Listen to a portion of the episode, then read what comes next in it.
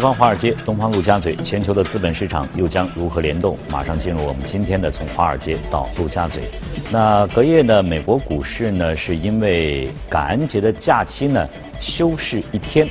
同样呢，在当地时间的周五啊，也就是今天的交易时间呢，美国股市的交易时间呢是在北京时间的今天晚上的十点半到明天凌晨的两点，这个时间呢是提前了三个小时闭市的。呃，另外呢，在债券市场方面呢，十年期美债期货是提前四个小时休市。交易也预计将会非常清淡。那么在这个感恩节假期期间呢，外汇市场还将正常交易，但交投应该也是相对平淡。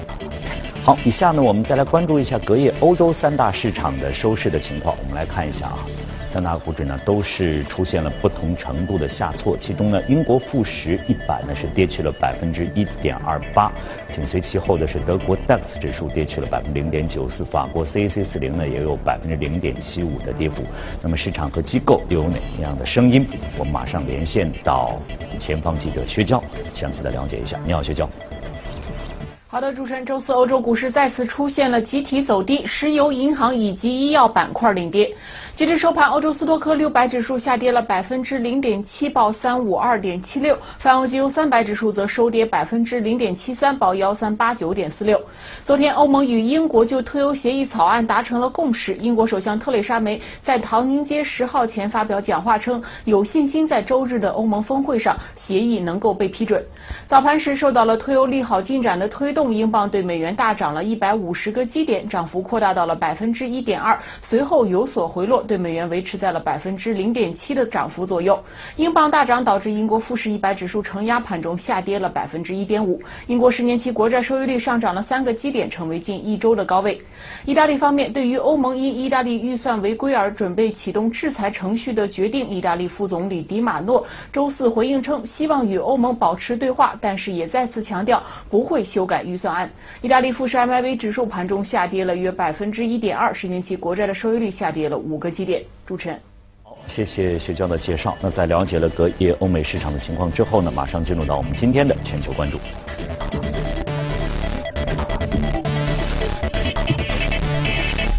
好，今天呢来到我们演播室的是天风证券的海外市场分呃首席分析师啊何偏偏，偏偏早上好啊。今天偏偏呢将带领我们一起去关注一下黑色星期五，还有美股的这个科技板块。呃，其实昨天应该是今天早晨，呃，在朋友圈里我看到了一句话，他们说他躲过了双十一，也有可能躲不过这个黑色的星期五。对。那么，呃，这个好像对于很多这个善于这个网上进行交易的这这些人来讲呢，或者购购物者来讲，好像是逃不过去的吧？这个这个给我的感觉。对，基本上在美国来说呢，这个确实是一年里边最开心的一个时候。最开心的。对，因为一般来说，就是美国的那个节日，就是感恩节和那个圣诞节的一个假期呢，其实就现在才开始。嗯。所以其实今年呢，你也可以看到呢，有一些就是公司呢，比如说像沃尔玛、Macy's 或者是那个 Best Buy 等等的那些比较热门的公司，他们都提前就是。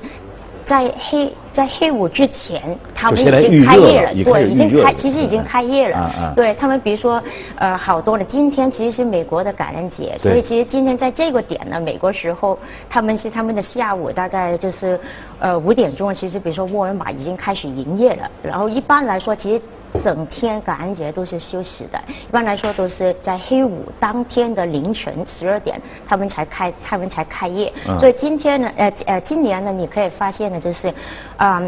首先来说，就是他们的竞争已经变成非常的。呃，白热化啊，然后呢，再加上就是，因为他们也是对于这这个假期的一个预期也是比较好的，因为我们可以看到了一个一季预期的话呢，是呃认为呢，大概今年呃就整体来说呢，能够做到大概一个七千亿到一万亿美元的一个总的一个销售的金额。这个和历年相比的话，属于一个什么样的水平？算是比较多的吗？对，其实这个就相相对去年来说是一个啊百分之四甚至以上的一个同比增长的，对。所以今年的就是好多的呃公司呢，都因都基本上都觉得就是呃呃，为什么会有这种情况呢？就是因为首先，因为今年我们接近就美国里边呢，接近一个全民就业的情况，因为失业率非常低，对对，所以就是说那个呃工资来说，其实它的涨幅已经是零九年以来是比较高的一年。然后另外来说，消费信心呢也是达到一个比较高点的，也是零零年以来的一个最高的点。所以今年就大家都认为了，就是消费板块在呃这个四季度的一个感恩节、圣诞节的一个。呃，情况呢会做的比较好，收入增加了，对，呃，失业率降低了，对，这个手里有有这个钱了，是的，而且呢，美美国的消费者可能跟我们这个呃国内的消费者不太一样。是存钱，他们是真的是是是要消费是然后并且呢，其实这个感恩节或者是圣诞节呢，就跟我们春节一样，对，就是好多的呃家庭啊，其实平均现在的消费也也达到差不多超过一千五百美元的一个水平，所以也是大家去买礼物啊，送给家人啊、朋友啊等等。的一个。他从感恩节一直到圣诞节，其实这段时间应该像你刚才说的，是一个非常一个月的时候，一个月的时间，实际上这个都会整个处在这样一个消费的这样一个。是的，其实呃今天就是第一天嘛，所以今。天其实也是呃非常就是我们及时就是黑我讲黑我的，然后所以今天一般来说是第一天，但是每一个周六。呃，或者是周末呢，其实呃都会是一个高峰期，然后一直到，因为我们今年圣诞节是周二，所以圣诞节之前的那个周末也是相当于呢那个黑五的那个那么重要的。嗯嗯，这个确实是，就是打比方来讲，就像你刚才说到的，跟我们的这个传统的春节是是非常非常相似的。大家在忙活了一年之后，迎来了这样一个一个假期，然后呢会有很。大的一个消费的一个冲动，是对，我要买很多的东西，是感觉这样的东西。对，就像刚才李老师也提到，就交投，就是交易量可能比较淡静的，就是因为有好多人其实是休假了，已经回家了。嗯嗯嗯。那么在这样一种情况之下，是不是我们看到的是，哎，非常好啊，这个。整个的销售的金额出现了比较大幅度的增长，人们的信心在增强，我的收入在增加。那么这个情况下，市场你来看的话，是不是我们看外人来看，我们觉得都非常好？也会延续下去吗？这种情况，或者在里面有什么一些隐忧在里面吗？其实呢，这个有可能是最后一次了，因为 对因为呢，因为到明年对，因为明年开始呢，我们看到了有几个情况。第一个就是，其实因为今年呢整体来说，企业呢有好多的盈利。呢，或者是他们的整体来说，他们的 EPS 的增长呢，都是因为那个呃去年的一个减税的一个情况。嗯。所以在减税的情况呢，明年开始慢慢就是会会退销的一个情况底下呢，所以他们的盈利的一个增长可能也是会没有去年那么好。所以这个是第一个问题。嗯。那么在成本来说呢，因为我们也是在加息这个步伐当中，所以明年来说呢，如果就得要看那个呃他们的那个 Fed 要加多少次，所以如果啊这个也是会影响到他们，不管是你个人的一个贷款的一个情况，或者是那个企业的一个贷款的情况，也是会受到影响的。所以这个就是明年的一些引诱。所以我们也是认为呢，比如说整体来说的一个消费板块，不管是可选也好，必选也好，有可能就是这个四季度可能会呃还是会比呃一个比较好的一个水平。但是到了明年呢，可能大家也比较适合呢，去配一些防御性的板块，就包括了那个就是必选消费呢，或者是呃就是一些呃。啊，一个公用事业啊，那个啊啊医药等等的这些，这种观点实际上就是很多人可能都会持有，就是说，呃，你都已经走到一个这个封顶的这样一个一种感觉了，你肯定要有一个这样一个正常的一个滑落的一个下降的这样一个现象。那么，但是我们刚才你也提到了，比如像沃尔玛也好像梅西百货也好，他们都提前都是开门营业的，呃，延长自己这样营业的时间。所以这样的一些不同的百货，呃，就是相同的这样一些百货的行业的这些企业来讲，会不会也有会有一些区？分在整个的这样一个过程当中，对，其实这个跟中国也是一样的。比如说，我们看到阿里也是做一个线上线下的一个互动，所以你可可以看到呢，美国一些比较传统的这些企业，就是百货企业，像 Macy's、沃尔玛等等的，其实他们也呃。开始呢，就是非常给力的去做他们线上的一个业务，就特别是比如说像沃尔玛、Target 这种的话呢，他们啊今年的一个目标就是一个呃在那个线上的一个业务能够有一个百分之四十以上的一个增增长，对，所以呃这个也可以看到呃。其实线下的店也往往那个线上去转型，然后反过来，比如说像亚马逊啊这种也是往线下的一个对对对。转型。这个刚才我们消息也看到了，他开了这个在西班牙的这样一个实实体店，快快闪的快闪这样这样一个店，确实这个线上和线下的作为这个融合，现在这个融合度是越来越高了。啊，就像你刚才提醒我们的这个配置，在新的一年的过程当中，呃，可能更多的防御性的，甚至是公用事业的板块，大家可以去去更多的。关注关注一下，必选和公用事业或者是医药。好，谢谢偏偏呢，先给我们说到的这样是黑色星期五带来的一些一些思考和观察。我们下面呢将要关注的是这个嗯科技板块，这个在我们近期的节目当中说的也是比较多的，因为它出现的这个下跌的幅度是比较大的。而且是引领了整个这个美国的市场，甚至包括也影响到了港股，影响到了我们国内的 A 股市场在这儿。那么我们今天要关注的这样的话，可能要提出几家比较关键的公司来一一的来解答一下。我们首先来来说到的是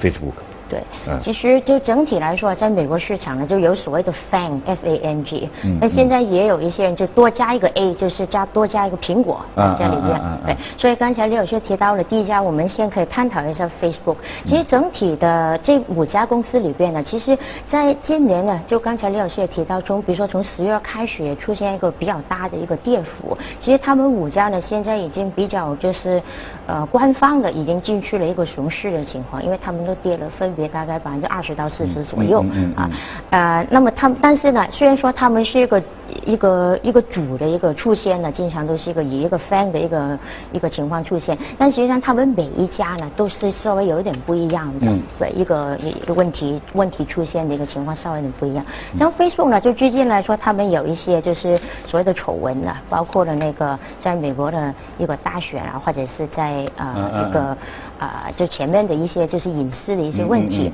啊，但是呢，呃，它其实际上呢，就呃，当然就是这个股票呢，可能还得要熬段时间呢。但是实际上，他们在一个业务来说，在他们广告业务来说，啊，如果对比那个谷歌的话呢，其实他们打广告的渠道是会比较多的，比较多样化的。你会发现，就是包括了 Facebook 自己本身的一个平台，Instagram。啊，一个另外一个平台，然后再加上可能它一个 Messenger、WhatsApp 等等的那些，其实都没有啊，就除了 Facebook 那个平台以外，其他的都没有完全的一个变现的。所以现在我们看到的像 Instagram 这种，他们已经开始有一个比较好的一种所谓的打一个就是植入式的广告，或者是比较被动性的广告的一种模式。所以这个来说，相对于谷歌的那种比较主动性的广告呢，啊，其实啊。将会成为一个比较新的一个常态，因为在比如说欧盟的那个呃 GDPR 的一个角度来说呢，他们的一个啊一个规条就是啊。基本上就对于那种比较就是主动性的广告呢，是会比较影响会比较多的。嗯嗯。所以我们认为呢，Facebook 虽然说目前可能要熬段时间，但是它可能一个新的常态底下呢，在它呃就是所有的一个问题，就是有一个比较好的解决方案之后呢，可能它的机会还是可以还是会有，对，还是可以期待的，对对。然后刚才也提到那个谷歌了，所以谷歌的话呢，它除了其实那个广告的业务之外呢，虽然说广告也是占它非常高的一个占比。大概超过百分之百呃呃啊八十五以上的，但是它还有另外一个业务，其实就是云啊云计算的业务。对这个呢，一般来说呢，它就所谓的一个第三名啊，就是因为亚马逊是第一，然后微软，然后就他们。但是实际上呢，它真的是一个比较靠后的第三啊。所以那么这个为什么呢？其实也可以看到最近来说，他们在云计算管理层这个变动，因为在三年前呢，他们非常高调的邀请了那个 Diane Green，他是谁呢？他就是以。前的一个呃呃 VMware 的 CEO，所以他实际上呢在云里边呢已经非常非常就是有经验的，嗯所以他进去之后就啊在过去的两三年也帮助了谷歌呢就是搭建了很多的一些呃新的一个平台、新的一个销售团队等等的，对。但是嗯，就他。呃，在上个礼拜呢，刚宣布了就会离开了啊，会离开谷歌了，对，所以呃，这个就呃，然后我们也看到，其实呃，在最近的这个季度来说呢，谷歌在云呃。那个增长其实也并没有达到我们的预期，对，所以呃，这个他的离开呢，我们也是能够理解。又是一个负面的。对，是一个负面。所以在目前来说，我们也并没有看到太多的去化。然后说到如果人工智能来说呢，当然谷歌也是在在全球里边的一个就是走的非常前沿的一家公司，对，啊，但是也会发现，它虽然说把好多的人工智能就融合在它的业务，包括了广告的精准度啊等等的，也大家也看看到，比如说无人。驾驶啊，这些。啊，但是它在无人呃在那个呃人工智能里边的一个变现的模式还是比较欠缺的，对，所以这个就是我们觉得短期之内。昨天还是前几天也和这个一位投资人谈到了无人驾驶，那他呢可能对无人驾驶呢是抱着不太不太看好的，他说他也有团队在做这个，但是。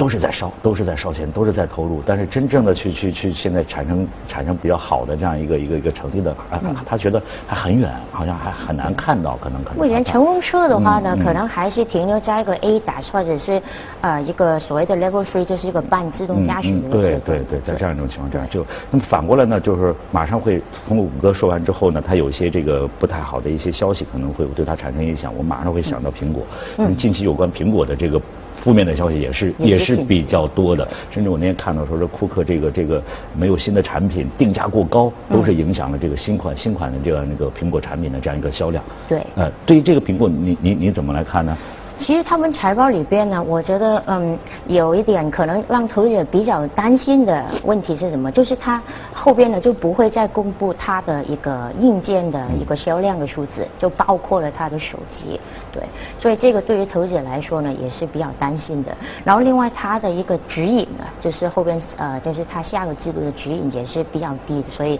就这两个我觉得它是就是它财报还是有隐忧在里面。对，比较最最吓人的这两个问题。嗯，在这几家当中可能。呃，比较看好的应该是微软。对，其实微软就是大家在一个 fan 里边没有包括的。对，但是在我们呃一直写的报告里边，因为我们是叫它做放码 F A N G 加 M A，所以微软是我们包括的。嗯。那么刚才提到云计算呢，呃，我们认为呢，呃，在微软来说，虽然说它目前还是个第二名，呃，那个市占率大概可能百分之呃二十不到的一个情况呢，但是它的增长，就是它在云计算里边的增长，其实呢是呃就是。各家巨头里面是最高的，对对。那然后呢，它还有就是它本来的业务就是软件的一个业务，然后它也是本来的一些就是客户的，也是一些世界五百强的一些比较大型的客户。所以他们虽然说在过去，比如说十个季度里边呢，呃，他们是需要依赖这些客户从一个软件的。啊，转型到他们的云里边，所以这个速度可能会比较缓慢。但是因为这些客户的特色，就是他们的啊那个粘性会特别高，而且他们的体量也特别大。嗯。所以在这个呃呃情况底下呢，就微软呢，你会发现它其实是一步一步，的过去十步就是就是做的非常好。在前两天的节目当中，其实也涉及到微软，因为我们很八卦了一下，就是说，比如说包括这个呃 Facebook 也好，甚至包括刚才我们新闻里听到的这个呃马斯克也好，嗯，呃。都是新闻不断，经常我们会在一些一些新闻当中看到他的一些消息，不管是正面的好，负面的好。嗯。但是反观微软呢，好像这些消息呢并不是很多。嗯。我们好像很，它很难进入人们的视野。但是像你刚才说的，它一步一步一步一步走得非常的扎实，扎实，非常的非常的稳，就是这样的。那么这个成绩是不断不断的在它的这个报表，在它的业绩当中会会会显现出来的。也许在这其中，在这些当中，可能我们对它会有更多的最大的一个期待。对，然后它也是有一个反先的，就是回购呢，再加上它的那个啊拍戏率呢，也是相对比较高的。嗯嗯，可能在这这个整个的板块当中，可能它的给我们会带来可能更大的一些亮眼的一些一些成绩出来。那么再回到这个就是亚马逊，其实刚才我们也稍微的涉及到了它这个，提到了它这个在西班牙的第一家这个呃快闪店，这个也是它这样一个线上线下的这样一个结合。对于它来讲，这种结合，我想。应该也是比较好的一个发展的方向。对，嗯，所以呃，其实呢，呃，亚马逊这期的一个财报里边也有一个啊问题，就是啊，它四季度呢，其实它是相对那个指引是相对比较低的。嗯。然后我们也可以从它在去年收购的那个 Whole Foods 那个层面去想，因为这个季度呢，四季度是它第一个季度，就是啊。